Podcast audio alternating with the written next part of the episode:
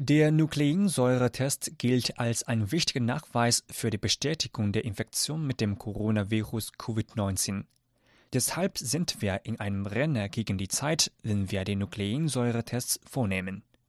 Dies sagt Xin Fangchao, stellvertretender Leiter der Abteilung für Mikroorganismenuntersuchung beim Zentrum der Krankheitsprävention und Kontrolle in der Stadt Bayanoe im nordchinesischen autonomen Gebiet der Inneren Mongolei.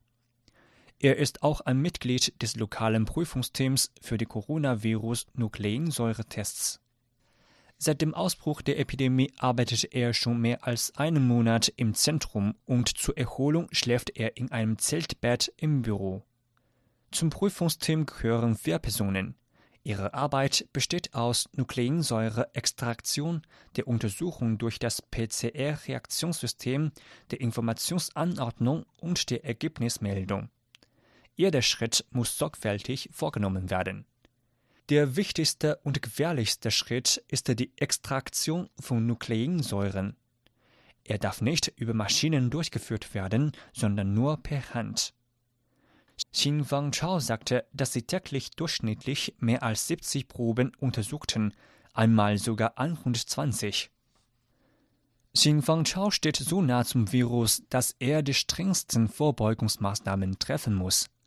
Um die Ergebnisse schnellstmöglich zu bekommen und auch die Kontakte mit seiner Familie zu vermeiden, schläft er im Büro. Das handhabt er seit dem Abend vor dem chinesischen Neujahrstag nun schon so. Am 27. Januar untersuchte das Prüfungsteam die erste Reihe von Proben von hochgradigen Verdachtsfällen. Ein Untersuchungsergebnis war positiv. Das war die erste bestätigte Infektion durch das neuartige Coronavirus in der Stadt Bayanoe. Xin Fang Chao sagt, vor dem Test müssten sie sich einige Schichten von Schutzanzügen anziehen und einen N95-Mundschutz, eine Schutzbrille, ein paar zweischichtige Latex-Handschuhe sowie ein paar wasserdichte Schutzüberzieher tragen. Für das Anziehen brauchten sie mehr als 20 Minuten.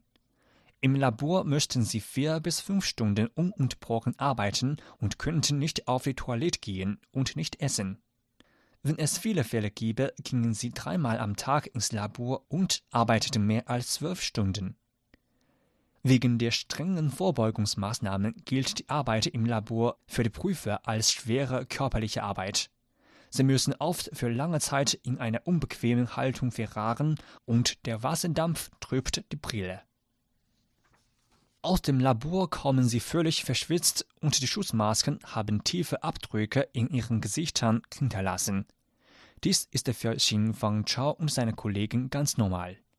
Er sagt, ich hoffe nur, dass Menschen durch unsere Bemühungen schnellstmöglich aus der Quarantäne kommen können.